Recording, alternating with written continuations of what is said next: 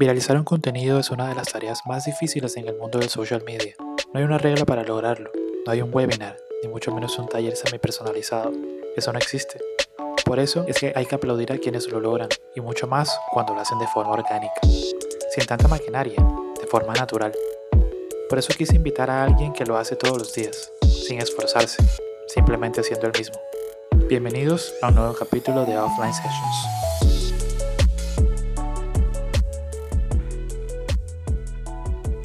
Creo que el invitado que tenemos hoy les va a gustar muchísimo, sobre todo porque creo que, que lo van a conocer mucho más que a mí, mucho más que el proyecto, mucho más que el podcast. Y estoy muy contento por, porque, porque haya aceptado. Le doy una cuñita, de hecho, a Jairo Soto por, por toda la gestión que se echó. Y le mando un saludo muy grande a mi amigo Jairo, un abrazo muy fuerte. Y nada, el invitado de hoy, quiero que él mismo se presente porque apenas hable, creo que lo van a conocer, van a saber quién es. Bienvenido, ¿cómo estás? Ajá, Juancho. Tenía que saludarse porque ese es el saludo que, que, hago todas las mañanas en Instagram. No, estoy muy contento, feliz de que me hayas invitado. Primer podcast que hago. Eh, apenas me dijo Jairo, me llamó la atención. Yo dije, no, tengo que hacerlo de una. Y sobre todo porque a mis seguidores les gusta mucho eh, todo lo que hago todos los días en, entre comillas, Radio Lucas o en las historias de Instagram. Así es, tenemos hoy como invitado a Lucas de la Rosa. Es un placer tenerlo aquí. No se imaginan la risa que hemos hablado preparando. Solamente más preparando el podcast. Yo me imagino cómo va a ser tener que editarlo después y, y escoger las partecitas más chéveres. Y, y como saben, eh, Offline Sessions es un proyecto que no tiene libretos, no tiene eh, guiones. No está así, no hay nada libreteado. Esto es tal cual, así como salga. Bueno, bacano, chévere. Muchas gracias por aceptar la invitación nuevamente. ¿Cómo Espero estás? que me invites otra vez. Claro que sí. Esta va a ser la primera de muchas, yo sé que sí. Y, y sé que mucha gente va a estar pendiente. Sí, súper pendiente de, de, lo que pase hoy acá en este podcast. Comencemos a hablar con, con Lucas. Yo quiero saber, yo creo que todos nos vimos la novela, ¿no? Todos nos vimos Chepe Fortuna, pero sí. eh, ¿por qué decidiste tomar Lucas como, como, ah, como ese nombre así súper jocoso? Bueno, te cuento. Yo me vi la novela eh, Chepe Fortuna. Sí. Y cuando me, me, estaba viendo la novela, me llamaba mucho la atención el personaje de Lucas de la Rosa. Yo decía, no, ese más me parece un hit. Después de Hugo Lombardi, no había como un personaje gay sí. en la televisión colombiana que fuera como tan jocoso, que fuera como tan bacano. Y sobre todo que era que, que es costeño, Lucas de la Rosa es costeño. Entonces yo dije, no, yo me imagino siendo ese personaje en redes sociales. Yo no me lo imaginaba siendo en persona, pues porque mi físico es totalmente diferente al del actor. Pero entonces en esos tiempos de, de Twitter, porque yo empecé en Twitter, no había eh, como un personaje homosexual okay. en la costa, por decirlo así, o en Barranquilla. Sí. Entonces yo dije, no, yo me voy a cranear de crear este personaje, me parece bacano y yo creo que yo lo haría perfecto. Entonces se me dio por crear la cuenta de Lucas en Twitter. Uh -huh. Cuando yo la abrí, eh, eso no tuvo ningún éxito. yo creé la cuenta y eso pasó como una semana y nadie me seguía. Y entonces yo decía, no, marica. Y yo no le había dicho a nadie. Uh -huh. Era mi intención siempre como estar como en stand-by ahí, sí. de no decirle a nadie para ver si surgía o no surgía el personaje. Eh, pasó una semana y nada más llegué a tener como 5 seguidores, 10. Yo decía, no, pero tengo que hacer algo para ganar como entre comillas la audiencia o que me sigan Total. la gente. Sí, exacto. Eh, yo la creé en el 2012, eso fue como en noviembre. Y en noviembre estábamos cerca de... No, mentira, no había todavía empezado el concurso nacional de belleza. Ajá, Entonces yo creo la cuenta y, el, y arranca el concurso nacional de belleza y yo dije, no, me voy a pegar de una al concurso nacional de belleza porque a mí me gusta el tema de la reina. Todos los entonces, eh, entonces yo empiezo con el concurso nacional de belleza a hacer tweets y utilizaba el hashtag. Los hashtags, eh, ya todos sabemos que nos ayudan como a movernos un poco más Sí. fácil cuando no lo utilizamos en, en el Twitter o en el Instagram.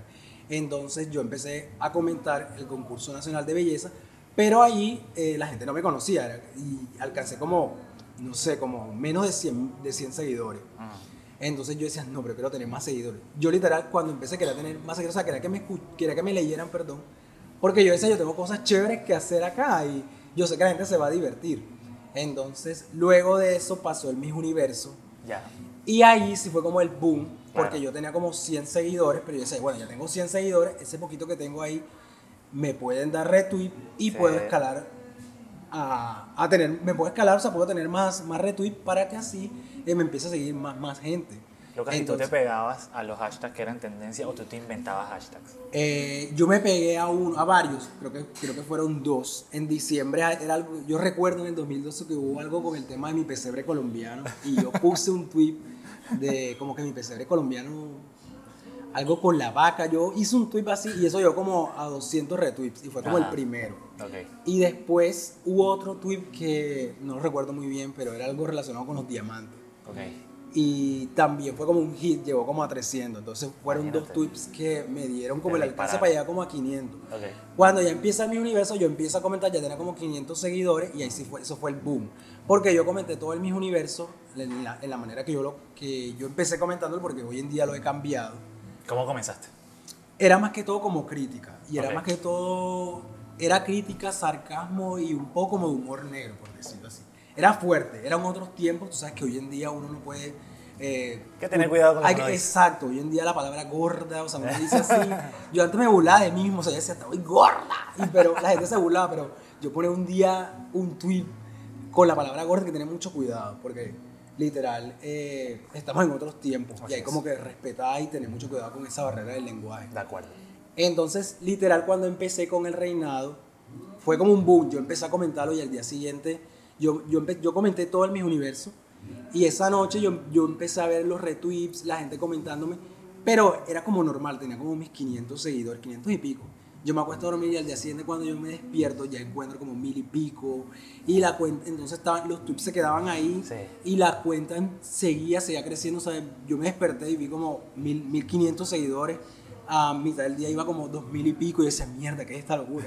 y yo decía, no, estoy creciendo, no lo puedo creer. Entonces, Algo tengo que hacer con esto. entonces cuando ya, yo recuerdo que ese día, literal, sin siente mentira, llegué como a 5000 seguidores. Y cuando yo llegué ahí, yo dije, espérate un momento, creo que a la gente le gustó lo que estoy Sí. haciendo Sí, sí, sí. y creo- me están leyendo, eh, entonces hay que seguir con la, entre comillas, como la estrategia digital. Sí. Entonces yo en esos tiempos dije, bueno, la gente le gustó lo que hice, ahora vamos a cranearnos algo para mantener esa gente ahí y para ganar más. Entonces lo que yo hacía era que me ausentaba. Es decir, esa es como mi estrategia. Ah. Que a veces la, la, la, la, la- la manejo también en Instagram así. Me ausento, la gente está como pendiente y que le pasa este man porque no aparece.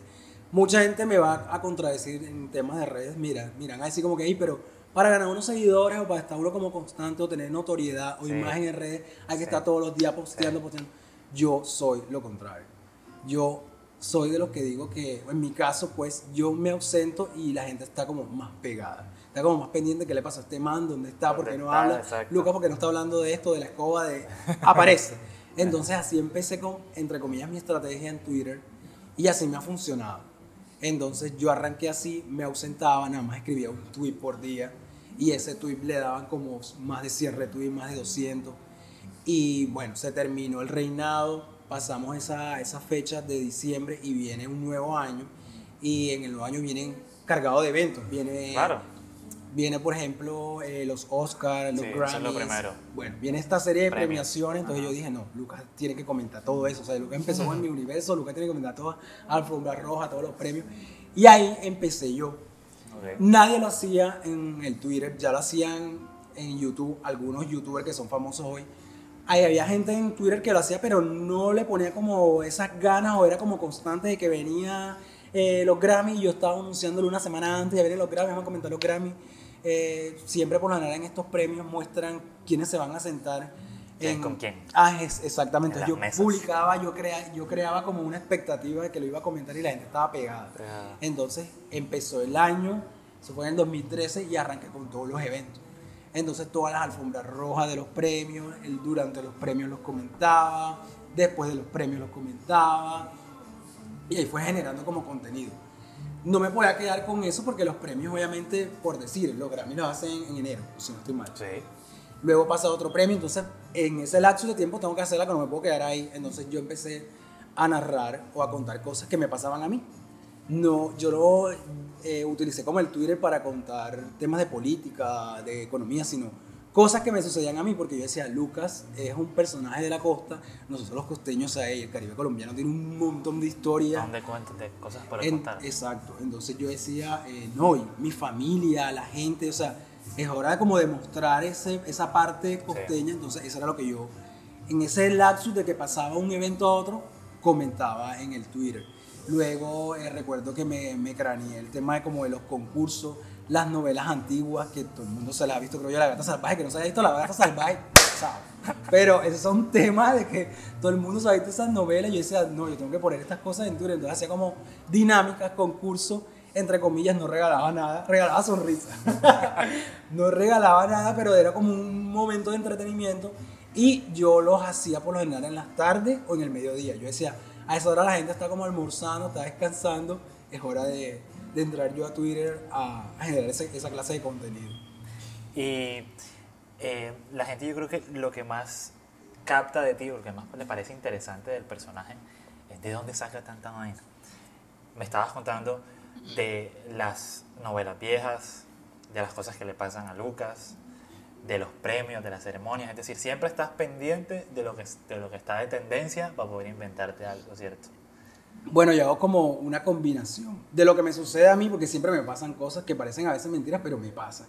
Y entonces a mí me parece bacano contarlas en redes, porque yo sé que hay gente que le pasa también lo mismo. Ella, a mí no me da pena decir que no tengo plata para pagar el gimnasio. Y hay mucha gente que le da pena ponerlo en redes sociales, pero ¿por qué? Si eso a todos nos pasa, hay gente que le da pena decir que no ha pagado la tarjeta de crédito. Yo son vainas que la gente dice como que la gente no se atreve a decir eso. Y yo he dicho como, pero ¿por qué no? O sea, porque he mostrado una realidad o algo totalmente diferente. A mí no me da pena decir eso. Y entonces la gente se siente identificada porque es verdad. Cuando no tengo plata para ir al gimnasio, me voy para un parque aquí en Barranquilla que, está, que tiene máquinas y me pongo a hacer ejercicio porque me encanta. Punto. Entonces son cosas que por lo general narro que son como mi día a día. Son cosas también de la idiosincrasia de nosotros acá en el Caribe colombiano. Son cosas mías familiares, mi tía de Yanira, por ejemplo. son cosas que suceden en los pueblos son cosas que suceden acá en Barranquilla. También estoy pendiente, obviamente, de las tendencias de qué cosas me puedo pegar o qué cosas no me puedo pegar, porque no todas me apego. Entonces, yo lo que trato de mostrar en redes sociales es eso, lo, lo lo, lo que pasa día a día. Sí, la idiosincrasia, exacto. Que, eh, me estabas contando entonces, 2012, comienzas con Twitter. ¿Te acuerdas de cuando, cuando hiciste la transición, cuando Instagram empieza a coger fuerza y dijiste, bueno, tengo que abrir Instagram porque es que Instagram también ahora va a coger tendencia y va a pegar?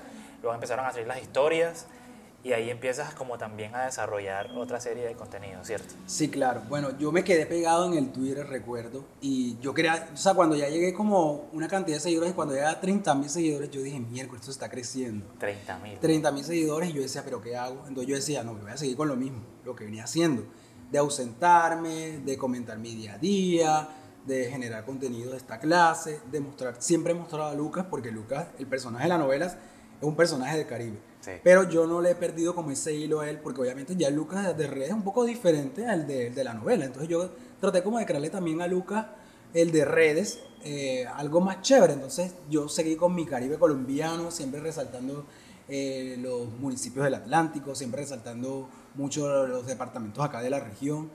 Y bueno, ahí man- me mantuve con Lucas, eh, llegué a 100 mil seguidores, a- seguí haciendo lo mismo. Luego, cuando nació Instagram, yo no tenía ni idea qué iba a hacer en Instagram. Pero ya estaba esa red y yo decía, no. Y ya, yo decía, no, pero que voy a crear allá. Porque primero el Instagram empezó con fotografía. Sí. Y entonces yo decía, de hecho no tenía Instagram mío personal. Ah, Y entonces yo decía, no, pero entonces yo decía, yo le creo a Lucas eso, pero yo no me muestro. Y, o sea, ¿qué voy a hacer? No entiendo, ¿qué voy a hacer? Entonces yo, eso se empezó el Instagram, perdón, y no sabía qué hacer, y pasaron como, como ocho meses. Y una amiga mía me decía, hey, tienes que entrar a Instagram. Ya hay gente eh, con seguidores, ya hay gente haciendo como, como contenido. sí. En esos tiempos no se decía contenido, sino hay gente que está mamando gallos. por Dando cosas, sí, me mando cosas. Exacto. Entonces yo decía, pero ¿qué voy a hacer yo allá si yo no me muestro? Y no sé, no me atrevo. Estaba como asustado por la audiencia y no me atrevía, literal no me atrevía. Entonces después un día yo dije, yo tengo que entrar allá. Porque no me puedo quedar nada más aquí en Twitter, tengo que moverme. Recuerdo que hubo una red que era como la que uno hablaba, no recuerdo el nombre. En la que uno hablaba. No recuerdo el nombre, una, una, una red nada más que era como grabar mensajes hablando. Era como un Twitter, pero hablando. Yo, yo me metí en eso, no, no recuerdo el nombre exactamente de, de esa red. Y no duró casi esa red, duró poquito. Entonces yo me metí en esa red y mandé a la gente de Twitter que me siguieran allá. Y allá llegué como a dos mil y pico de seguidores. Pero como me ponía a hablar, la gente le llamó la atención eso. Entonces yo decía, "Mm, me parece como interesante. Y la gente me dice, ay, pero la voz tuya da risa, cómo habla, eres full costeño, que lo uno, que lo otro. Entonces yo decía, bueno, yo, yo creo que con la voz podemos hacer algo. Eh, retomando a lo de Instagram, yo decía, pero bueno, ya no se puede hacer nada sino nada más sacar fotografías. Entonces yo dije, bueno, voy a crear una cuenta de Lucas donde que sea como cuenta promoción de ciudad, donde muestre lo bacano de Barranquilla, lo bacano del Caribe, de todas las ciudades de acá la región. Y así empecé. Mi primera, yo creé el, el Instagram y mi primera publicación fue de una imagen de una de mis películas favoritas, White Chicks, eh, donde están como las viejas en una calle mirando así como sorprendidas. Y entonces yo puse como, llegué yo. Y ahí, la- esa primera publicación llegó como a, a 70 y pico likes y, y como 30 comentarios. Entonces dice, ay, pero tengo gente allá. Y me empezó a seguir también gente en Instagram. Obviamente yo puse eso en el Twitter. Yo dije, no, pero que yo también tengo audiencia allá. Y la gente me empezó a seguir. Y cuando quise ver, nada más con esa fotografía que había subido, ya, ya llegué como a dos mil y pico de seguidores y decías, ven acá, o sea, la gente me empezó a seguir, no me lo esperaba porque yo no había subido nada, nada más una fotografía que no era mía, Exacto. que no era de Lucas, y tenía como gente, entonces yo dije, no, tengo que crear algo. Entonces después subí una foto de un patillazo, Ajá. como, como mostrando, porque quería, quería volver la cuenta de Lucas como eso, promoción ciudad. Sí. Pero entonces cuando ya yo, yo empiezo como a usar Instagram, veo varias cuentas de promoción de ciudad que ya estaban adelante, tenían, no tenían la misma cantidad de seguidores mías, habían unos con, con mil y pico seguidores mayor que yo, pero ya estaban ahí, entonces yo dije, no, yo no voy a hacer lo mismo que los demás. Y a mí siempre me ha gustado hacer cosas como diferentes, a pesar de que el nombre lo tomé de un personaje de una novela. Pero entonces, no, yo no voy a hacer lo mismo que, que otros ahí, ya hay cuentas así, pueden decir que se Sí. copian. No, no, no, quiero hacer algo diferente. Entonces en Instagram, eh, los hashtags, yo no los utilizaba casi en el Twitter y empecé con los hashtags. Eso fue como mi estrategia en el, en el Instagram. Entonces yo recuerdo que en el Instagram subía la foto y la gente llenaba eso de hashtag Claro. follow, follow, Sí, follow for follow, Sí, te sigo, etcétera. 50 likes de. Exacto, de hashtag entonces en yo dije, yo voy a crear aquí, voy a coger una fotografía, la voy a relacionar con el Caribe. Ajá. o con algo de nuestra cultura, voy a crear mis propios copies, todo relacionado con, la, con, con nuestra cultura del Caribe, Ya. y voy a utilizar los hashtags, pero no va a ser esos típicos hashtags que ponen ahí, sígueme y te sigo, eh, follow by follow, etc. Entonces yo los, yo los creaba a mi manera. Y ahí empezó esos temas de apoteósica, regia, costosa, todos esos temas que así que a la gente le ha gustado. Yo empecé con esos hashtags. Y la gente entonces, primero cuando empecé así, la gente no decía como que me da risa el copy, sino me da risa solo los hashtags que él utiliza. Entonces recuerdo que Mamá Gallo, no, Mamá Gallo con un montón de cosas, la comunidad LTV, ZKW. Eh, y ahí empecé creando estos hashtags. Entonces la gente, no, pero me da risa el hashtag. Y empecé ahí. Entonces ya yo decía, bueno, pero a la gente le está gustando eso que estoy haciendo de las imágenes y que creaba de esta manera. Sí. Luego pasé a los videos, eh, buscaba videos en Twitter o en, en Google. Me ponía a buscar videos que fueran como graciosos o icónicos de algunas telenovelas para subirlos, pero a mi manera. Es que Y yo ahí- creo que a la gente le, le da mucha risa eso, los contenidos que sacas, por ejemplo, de una novela. Y lo pongo a mi estilo. A tu estilo. Exacto. Buenísimo. Entonces yo empecé así. Entonces primero con los hashtags y seguí en la misma línea de Lucas que comentaba las sí. alfombras rojas de los premios, en los reinados. O sea, a Lucas siempre le ha gustado los reinados. Yo sé que a mucha gente no le gustan los reinados. Yo sé que hay feministas, hay mujeres que están en contra de los pero me gustan los reinados. No me vayan a matar ni me vayan a sepultar por eso, pero es un tema que siempre le ha gustado a, a Lucas eh, promocionar y mostrarlo. Entonces yo manejaba esa misma línea, pero con los hashtags. Luego pasé de esos hashtags a buscar imágenes de algunas marcas y relacionarlas con, con, con- con nuestra cultura. O sea, por ejemplo, yo veía una, una modelo de Dolce Gabbana eh, posando en un centro comercial allá en Estados Unidos. Entonces yo lo relacionaba con un nombre aquí muy típico común. Yo creo que conocen a la tía Yanira. Claro que sí. Entonces yo relacionaba eso con nuestra cultura y eso llamaba mucho la atención. Yo decía, pero a la gente le encanta mostrar eh, nuestra cultura, a la gente le encanta, le encanta ver eh, nombres así, le encanta que, le- que les mencionemos lo que hacen en los municipios, entonces sigamos con esa línea. Sí, no Entonces, solamente la, la tía de Yanira, sino Saque Emilio. también. Emilio. Bueno, esa es otra historia que más adelante voy a contar. Ah, bueno. Entonces, yo seguí con esa línea de Instagram y, y funcionó. Entonces, siguió funcionando. Ya no subía imágenes, sino subía videos y todo lo relacionaba con nuestra cultura, como lo he dicho desde el principio. Luego nacieron las historias de Instagram Sí. y también fue un reto para mí porque yo decía, ¿qué voy a hacer con las historias? La gente se empezaba a mostrar ahí, la gente empezaba como a hablar. Y yo decía, no, pero ¿qué voy a hacer con las historias? También pasó como una semana, yo no sabía qué hacer, no me atrevía porque se iba manteniendo el tema de la incógnita de- del El personaje. anonimato, importantísimo. Y ya en eso, ya para ese tiempo yo decía, "Ay, eso es un enganche para mí, La gente no sabe quién soy yo, la gente está pendiente de quién es el personaje que, traje, que está detrás de la cuenta. No me voy a mostrar, voy a seguir así. Y me parece magnífico. Entonces nacen las historias, yo no sabía qué hacer, literal, pasó como una semana yo tirándole cabeza, pero ¿qué hago, qué hago, qué hago? Entonces yo luego vi, no recuerdo la cuenta, de alguien que sacó como un programa. O sea, se pone a hablar con, con otras personas como, cuéntame lo que hiciste hoy en el día y la gente empezaba a magallar, hoy estuve aquí, hoy estuve acá. Sí, como un podcast. dije- exacto. Entonces yo dije, bueno, es momento de crear algo en las historias. Nadie está haciendo, entre comillas, radio. Yo decía, nadie se pone aquí como a hablar, como magallo, contar el día a día. Es momento de que Lucas eh, empiece a entre comillas, radio. Sí. Y yo recordé la red social que se me va el nombre, que había creado, que nada más era como, como de voz. Era como un Twitter, pero nada más de, de voz. Sí, es de voces. Ajá. Entonces yo dije, no, a la gente le gustó allá, entonces voy a llevarme, voy a traerme esto para acá, para el Instagram. esto, sí. Exactamente, entonces yo empecé así, yo recuerdo que en el Twitter, eh, perdón, en el Instagram puse una, hice una publicación como que llegó Radio Luca, la, la única emisora de Instagram, decía yo. Y la gente como que, ah, ¿cómo así una emisora aquí en Instagram? La gente- o sea, un montón de comentarios, la gente, ¿cómo así emisora? Y yo empecé a narrar lo que me pasaba. Tal cual así como empecé en Twitter, me fui para las historias de Instagram. Y recuerdo que narré una historia que me pasó en el Buenavista con una niña que me tiró un helado. Anda, ¿cómo es? Cu- Cuéntame eso para si la con una niña que me tiró un helado porque en esos tiempos yo me burlaba de mí mismo. O sea, no me burlaba, sino que yo decía, no, De lo que te pasó. me voy a comer una hamburguesa, me voy a poner gorda. Entonces había gente obviamente que se tocaba con ese tema, o sea, no, no le gustaba que, que usara esas palabras. Entonces yo estaba en Buenavista y se acercó una, una, una niña y me dice como que tú eres Lucas, pero yo no sabía cómo se había enterado ella No de te eso. reconoció.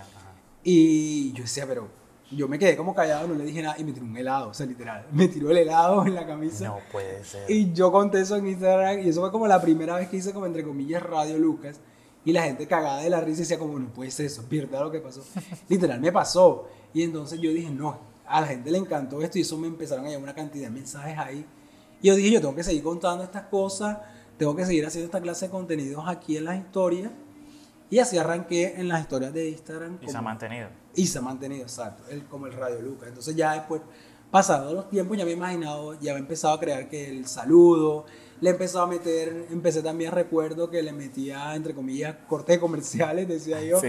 y utilizaba algunos, Propaganda. propaganda, algunos, algunos, algunos comerciales conocidos, como por ejemplo el de, el de Sofía Vergara caminando en la playa de Pepsi. La de Pepsi. El de Carolina Herrera, que me, que me reía mucho de cómo pronunciaban Carolina Herrera, que no decían Carolina, sino Carolina Herrera. Exacto. ¿De dónde lo sacas? De YouTube. Los Entonces yo buscaba los comerciales que me, me daban muchísima risa y yo los subía en esos tiempos, pues los formatos y las aplicaciones no eran las mismas hoy en día, entonces Ajá. lo que hacía era que las grababa y ponía, vamos a corte de comerciales y los subía y la gente se reía porque era algo típico, era algo conocido. Recuerdo que eh, subía el de caldo doña gallina, el peladito caldo doña Claro, gallina, claro, doña sí, gallina. sí, Entonces ese era un enganche, a la gente le encanta recordar esa época, le encanta recordar esas cosas viejas y ahí cada vez que mostraba eso, la gente se sentía identificada, la gente comentaba ya una mayor interacción y... Ese es tu contenido más exitoso. Sí, La- claro. El Radio Lucas. Y de ahí de, de Radio Lucas, bueno, ahí en Instagram, digamos que también otro, otro salto que me ayudó fue que el Heraldo, el Heraldo me invitó una vez a comentar el Reinado Nacional de Belleza Ajá. por medio del Twitter y por medio del Instagram. Y me invitaron, estuve en la, ses- en la sesión de tendencias, creo. Creo que era de tendencias, Sí, no recuerdo muy bien. sí, tendencias. Me invitaron a comentar. el- ¿Cómo te fue con esa experiencia? No, genial, fue la experiencia. Y no, y para, para completar, fue el año en que le quitaron la corona a Ariana Gutiérrez. puede ser. O sea, y, y empiezo a comentar esto en un periódico y sucede ese gran evento. Entonces, imagínate, todo el mundo pegado a, a- al Instagram y al, y al Twitter de qué iba a decir yo, qué iba a comentar yo en ese reinado. ¿Te acuerdas cuál fue el tweet que pusiste cuando le pasó eso? No, yo me recuerdo de todo. Yo recuerdo que llegué. Ah, ese día jugaba Junior y también perdió una final. O sea, hubo doble cosas negativas. Recuerdo yo que llegué, me invitó Daniel Hernández. Y me Saludo invitó. para Gastrolán. Para, para Gastrolán, sí. Me invitó, yo le dije, no, de una, yo tengo que ir. Entonces nunca me habían invitado como un medio así de manera formal, como a comentar o a, a mamar gallo con, con estos temas. Entonces empezamos a narrar desde Lucas y de la cuenta de tendencias y el, y el Heraldo nos daba como retweets. O nos citaba varios tweets. Entonces empezamos a narrar el, el reinado ese año. Yo estaba emocionado porque, no sé si sabes, pero eh, para ese tiempo Paulina Vega, ella era la Miss Universo Sí. y, y estaba emocionado porque era Oriana Gutiérrez y el back to back, el, Claro. el esperado back to back. Entonces en esa sala de redacción recuerdo que estábamos full emocionados comentando eso y cuando sucede la variedad fue horrible. Ah, puede ser. No, sí, total. Yo estuve, no, yo estuve hasta de luto como una semana, te lo juro. Y yo quería llorar ya en esa sala de redacción y tenía como rabia por lo que le había pasado a ella. Pero fue un hit total y recuerdo, y lo tengo como de registro, que fue el- hasta, hasta el momento eh, el evento que más he ganado seguidores en Twitter. Pasé como, por lo general en estos eventos, gano de una noche al siguiente día como mil y pico. Wow. En ese día pasé, sin decirte mentira, de esa noche al día siguiente como a 5 mil. Fue como la, la noche más top que, ha teni- que he tenido en redes sociales. Bueno, te tienen que invitar a Arnaldo otra vez. Donde me tienen que-. Donde he ganado como más seguidores. Fue, fue como, lo, lo recuerdo perfectamente. Comparé las cifras que tenían antes y después y ha sido como la... Bueno, hay que decirle al editor digital que te vuelve a invitar. No sé quién estará ahora, Willy Varela o no sé, Erika Fontal. Me inviten a este señor. Creo que está Willy, creo que está Ah, Willy. bueno, saludos para él. Y estábamos conversando efectivamente de que, hombre, este señor, muy poca gente. Señor, no, óyeme, joven. Anda, bueno, este, este joven. Me encanta porque vive en el anonimato. ¿Será que algún día Lucas de Rosa va a dar la cara?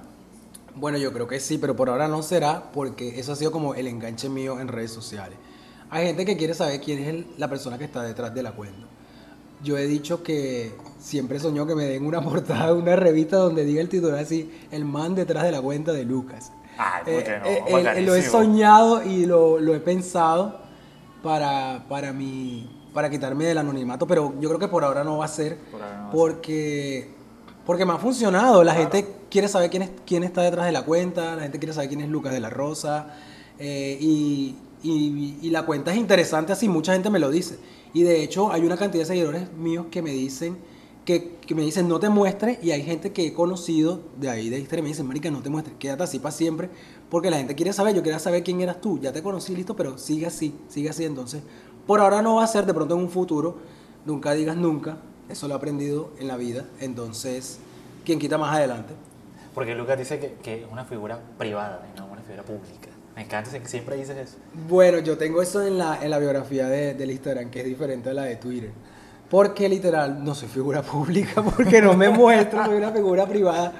Eh, no eres el primero que me pregunta eso, varias marcas me han, me han hecho esa pregunta. Y bueno, simplemente porque no me muestro en, en el Instagram, que es una red social para mostrarse. Exacto. Además. O sea, una red para mostrarse y yo no me, muer- yo no me muestro. además, exacto. Como siempre voy en contra de la corriente. Eh, entonces, nada, por, por esa razón fue que puse esa, esa biografía en Twitter, en, perdón, en Instagram y así la voy a tener. Muy bien. Dijiste que nos ibas a contar algo con Zac Emilio. Yo creo que todo el mundo está interesado en saber ajá, qué pasó. Bueno, Zac Emilio. eh, bueno, todos conocen a Zac Efron, Claro. eh, el actor de High School Musical. Ahí fue donde empezó como esa conexión con ese personaje. Cuando estaba en el colegio, pues yo veía High School Musical y a mí me llamaba la atención el personaje de Zack. Bueno, el personaje no, el actor como El tal. actor, claro. Entonces yo, en, en la creación de mis contenidos, yo tenía que decir, Lucas tiene que tener a alguien que le guste. Sí. Yo subía fotografías ahí en- y sigo subiendo de varios actores porque la mayoría de mis seguidoras son mujeres. Y, hombre, a las mujeres les gusta ver hombres sin camisa, a las mujeres les gusta ver algunos actores conocidos, tanto nacionales como internacionales, para admirarlos y demás. Pero yo tenía que centrar a Lucas como alguien. Entonces, eh, a mí siempre me ha gustado eh, el actor Zack, eh, cómo, ac- cómo actúa, o siempre me han gustado los, los personajes que, que hacen en sus películas.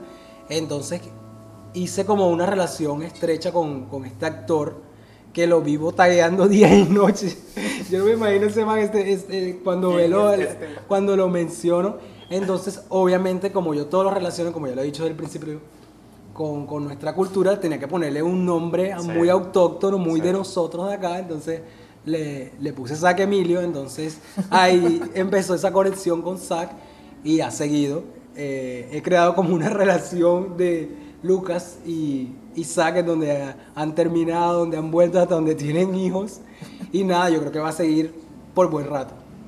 Oye, hablemos de una cosa que estábamos conversando eh, aquí en Desconectado y es la relación muy cercana que tienes con la reina. Me parece una cosa increíble como cada vez que hay una reina, Lucas está ahí. Lucas está ahí o es el primero que lo anuncia o es el que ya dice, no, va a llegar un momento, Lucas, en que tú eres el que vas a decir quién es la Sí, próxima total. reina. No, imagínate que un amigo eh, bueno, un amigo de nosotros, Jairo, Ajá. este año me dice, eh, me dijo, tú eres eh, Raimundo Angulo de Instagram. Todas las reinas te siguen, todo el mundo quiere saber cuando se termina el carnaval quién va a ser la reina.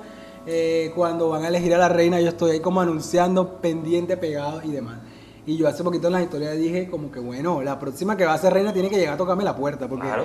yo he dicho como que la directora de carnaval esa no las va a subir en su Instagram, el que las va a subir soy yo y, ah bueno, hay otra cuenta que también me parece full bacana, que es la de Quilla de Carnaval. Quilla de Carnaval. Que la hace full contenido de carnaval, entonces yo siempre he dicho, después de Quilla Carnaval o ahí al lado de Quilla, de Quilla Carnaval está Lucas de la Rosa para comentar el tema de nuestra fiesta, que es el carnaval de Barranquilla y el carnaval del Atlántico también. Ahorita te vaya a mangar la serie. Te vaya a Entonces, entonces yo, yo, eh, nada, la, la relación con ellas empezó, o con la fiesta como tal, a mí siempre me ha gustado el carnaval, quiero que lo sepan. No es algo que nació de la, de la noche a la mañana. Sí. Siempre me ha gustado nuestra fiesta, siempre me la he gozado. Eh, he tratado siempre de ir a todos los eventos desde muy pequeño. Mi mamá me disfrazaba de torito, mi mamá me disfrazaba de burro, recuerdo yo, entre otros disfraces. Entonces siempre me ha gustado el carnaval de Barranquilla. Pero yo empecé esa relación en el 2000, ay se me va la paloma, 2015 con Cristina Felfle. Ajá, sí. Fue en el 2015 o Sí. 2014, no recuerdo muy bien. Ya nos dirán en, los comentarios. Bueno, me va a matar Cristina Felfle si llega a escuchar el podcast. Eh, con ella empecé en Twitter. eh, Jairo Soto trabajaba en Carnaval S.A. y él me hizo la invitación para la coronación de ella. Y entonces él me dijo como, oye, mira, tienes una cantidad de seguidores ahí en Twitter, tú siempre resaltas nuestra cultura, siempre estás resaltando el tema de los carnavales. Hombre, será chévere que hagas esa conexión con nosotros y que le comentes a la gente, a tu gente, la fiesta, a tu manera, a tu forma de ser. Y ahí empecé yo con, lo fue con Cristina Felfre a la coronación de ella. Recuerdo que fui. eh, 2015. fue 2015. Sí, sí, Ay, sí, bueno, no me va a matar. Eh, entonces ahí empezó esa conexión con carnaval, digamos así, con carnavales sean y las reinas del carnaval. Luego pasó a Marcela García. Ya sabemos que Marcela durante su reinado tuvo como una crisis. Entonces yo estuve ahí, digámoslo, entre comillas, colaborándole con el tema de las comunicaciones ahí en el Twitter. Ella siempre me ha encantado. Yo nunca he estado como... Si hay algo que, que resalto, Lucas, que nunca he estado como en contra de lo nuestro. O sea, yo puedo criticar muchas cosas, pero eh, siempre voy como a, a resaltar todo lo nuestro. No sé, no me voy a poner como en contra de lo nuestro. Y cuando estuvo Marcela, recuerdo que mucha gente pues la criticaba. Yo decía, yo no voy a criticar algo que es de aquí, donde yo vivo, donde yo estoy, donde yo nací. O sea, no. Al contrario, hay que, contrario. hay que eh, sacar adelante esto, hay que mostrar lo bueno de nuestro carnaval, de nuestra reina. Y ahí empezó, digamos, o continuó eh, ese trabajo con, con la reina de carnaval que hasta hoy en día, mira que este año con Isabela Chance, Isabela. la Chance, yo le digo la Chance, la Portela no Chance, es. que Portela no es, eh, por podcast no es, eh, ha llegado, ha llegado con, con ellas. ¿Cómo nació ese eslogan? El de, el de esta reina, el de nuestra reina Isabel Chance. Bueno, eh, eso fue algo que nació de manera espontánea. El año pasado yo estaba literal sentado en mi casa viendo en Instagram quiénes eran las que se iban a, a postular para reinas del, del carnaval de sí, este año. en la baraja. Exactamente. Entonces yo estaba revisando la, la cuenta de Quilla de Carnaval y yo vi que él puso las, las- las candidatas para reina de carnaval de este año. Entonces yo decía, bueno, esta es hermana de una reina del carnaval. Mm. Yo decía como que ella la puede escoger porque ajá, es hermana de la reina del carnaval, eso va de una. Estaba Isabela Chance y yo dije, bueno, ella baila en selva africana, es súper linda y yo dije, literal, Portela no es, o sea, porque ella, los papás son dueños de William Chan, o sea, todos los trapos de carnaval los va a sacar de William Chan, literal. Entonces yo decía, entonces yo estaba viendo la publicación y había otra chica, no recuerdo quién es. Entonces yo escribí en esa publicación, puse, o sea, literal puse como que, bueno, esta literal es hermana de una reina del carnaval y yo, es, yo a ella fue a Maripili de la Cruz. Ah, Le puse la bailarina, creo Sí. que era. Sí, sí. Porque ella es bailarina profesional y yo decía como que me parece chévere una bailarina profesional sea reina del carnaval. Y yo decía, bueno, esta es bailarina profesional, puede ser reina y es, es hermana de una ex reina del carnaval. Y cuando comenté lo de, lo de Isabela, y yo puse literal ahí, esta Isabel, Isabela Chan baila en selva africana, es linda y literal, Portela no es. Puse el hashtag. Yo lo puse así de las dos. Entonces empezaron a comentar y darle like a ese comentario en esa cuenta. Entonces yo vi que llegó como a 10 comentarios y la gente riéndose. Portela no es, Portela no es. todos lo asociaban obviamente con William Chan. Y entonces yo dije, ah, no, yo voy a crear una publicación donde estén las dos. Entonces yo hice una publicación donde le puse a cada una un hashtag. Cualquiera de las dos que iba a ser reina iba a utilizarlo. Entonces a una le puse la bailarina y a la otra le puse Portela Noé. Y entonces la gente cagada de la risa con el tema de Portela Noes. Y eh, esa publicación llegó como a 200 y pico de comentarios. Y yo dije, ah, no, yo voy a seguir con eso. Y entonces la gente me escribía y me mamaba gallo y demás. Luego, yo dejé eso como ahí en stand-by. Y viene el tiempo de cuando la van a escoger a ella. Y cuando la van a escoger, yo empecé en mi historia a narrar con todo el respeto que no se vayan a molestar a la gente católica. Sobre todo mi mamá. Que mi mamá es señora católica. Entonces yo he dicho que cuando van a escoger a la reina del carnaval acá en Barranquilla, eso es un conclave. Así como cuando van a escoger el papa literal. O sea, eso es un show, todo el mundo está a la espera, humo blanco, humo negro. Entonces yo empecé a narrar en las historias, eh, literal, cuando iban a escoger a la reina. Y cuando la escogieron, yo literal puse el hashtag Portela no es. Entonces yo empecé a ver que ex reinas del carnaval, algunas figuras eh, públicas de acá de Colombia empezaban a utilizar ese hashtag. Y eh, recuerdo que Julieta Piñeres, el esposo de ella, Marcela García, recuerdo que, bueno, ex reina, gente del medio empezaba, empezaron a poner Portela no es, viva la reina del carnaval. Y ahí fue donde yo dije, ándale, esta mamadera de gallo, mira hasta dónde está me llegando. lejos. Exacto, entonces yo empecé como a darle el tema de Portela no es, Portela no es, Portela no es. Y entonces ya yo en todas las publicaciones que hacía de Isabela, tanto en las historias como en el, en el feed, ponía Portela lo es y a la gente le encantó. Sí, yo creo que eso fue una tendencia. Sí, hasta en el video. un movimiento, así dijo alguien. Eso es un movimiento porque mira que mucha gente, eh, community manager, me di cuenta que ya no era Portela no es, sino trabajaban en educación por educación no es. Y mira que me di cuenta también ahora en carnaval que un, estaba en Santo Tomás, en Ajá. el desfile allá en Santo Tomás, y un locutor iba diciendo por la emisora tal no es. eh, por Santo Tomás no es, entonces la gente se apegó de eso y en muchos trabajos asociaban el, El no es. el no es exacto y lo aplicaban a, a su trabajo o a lo que estuvieran haciendo. Entonces subían una foto de con unas gafas por gafa no es. Si estaban comiendo sancocho por sancocho no es. Por esquina de agua salsa no es, cosas así. Y- Pero tú fuiste el primero.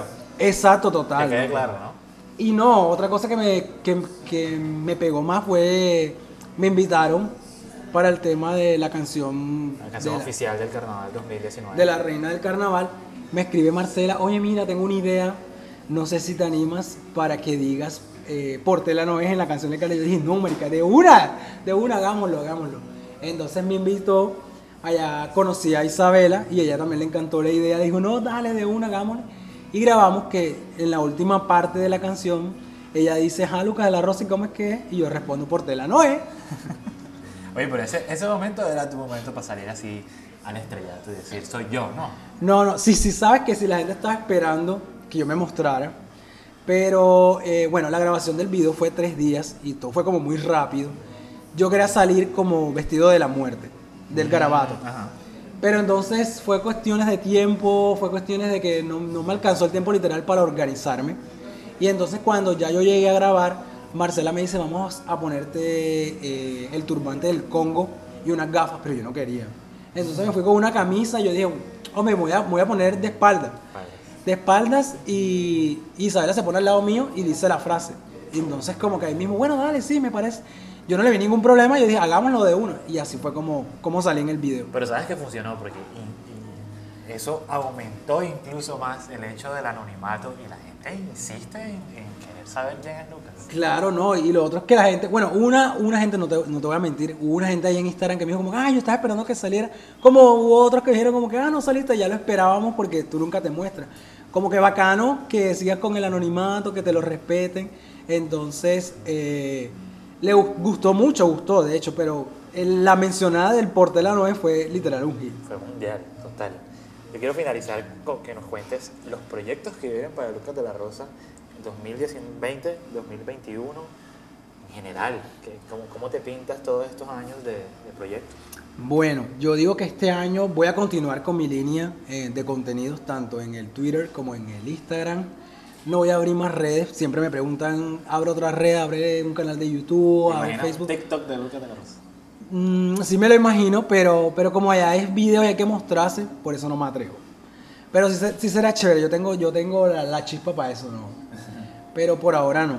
Entonces esas redes las voy, a, las voy a tener como descartadas por el momento.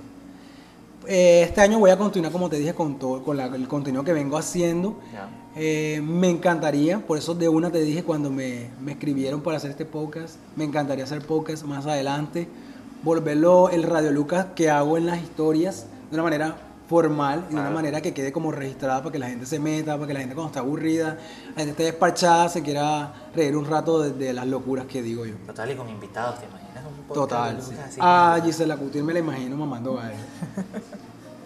Bueno, debería, debería. Y, y, y me parece que, que esto, el hecho de que tú tomes toda esta idea, que me parece muy buena del personaje, y la mezcles con redes sociales, por eso es que hoy Lucas de la Rosa es nuestro invitado. Miren todo lo que nos ha contado, muy buena iniciativa, que se mantenga así.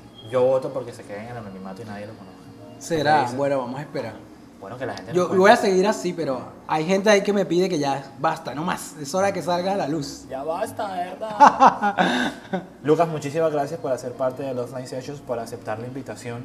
Esperamos que, que te animes con el podcast y que nos invites. Total, no, a ti, muchas gracias por la invitación. Muy feliz, muy contento de pasar este rato acá agradable. Y espero seguir que, pero espero que me sigas invitando. Sí, sí. Yo creo que vamos a armar una, una serie de contenidos con Lucas y bueno, pueden, pueden venir sorpresas más adelante. Gracias por escuchar este capítulo y bueno, ya vendrán muchos más invitados. Cuéntenos a quién les gustaría escuchar. ¿Puedo decir algo por último? Claro. No se desconecten de mis redes. Díganle a sus tías, familiares, tíos que me sigan en Instagram y en el Twitter. Sí, Chao. porque si se, si se desconectan y no me siguen, me voy. O sea, la- te- necesito a la gente ahí pegada a, a mis contenidos. La gente va a seguir pegada, estoy seguro. Muchas gracias y nos vemos en una próxima ocasión.